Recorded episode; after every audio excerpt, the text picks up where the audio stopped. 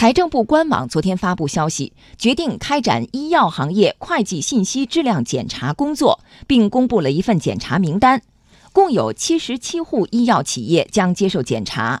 上海复星医药、江苏恒瑞医药、山东步长制药、华润三九医药、天士力医药等二十多家 A 股上市公司都在名单之列，同时也包括赛诺菲、施贵宝、礼来等国际知名药企。值得关注的是，本次检查主要核实医药企业销售费用的真实性、成本的真实性、收入的真实性等。另外，还将对医药销售环节开展穿透式监管，延伸检查关联企业和相关销售代理、广告咨询等机构，必要时可延伸检查医疗机构。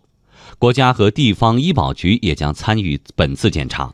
本次行业检查将会对相关公司产生何种影响？天士力医药相关负责人回应。如果有企业存在财务造假被查，将对整个行业起到一定警示作用。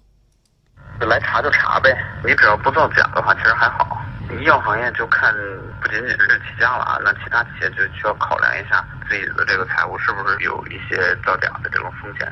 如果有风险的话，他们自己肯定也都会心里清楚，对行业算是有一种警示作用吧。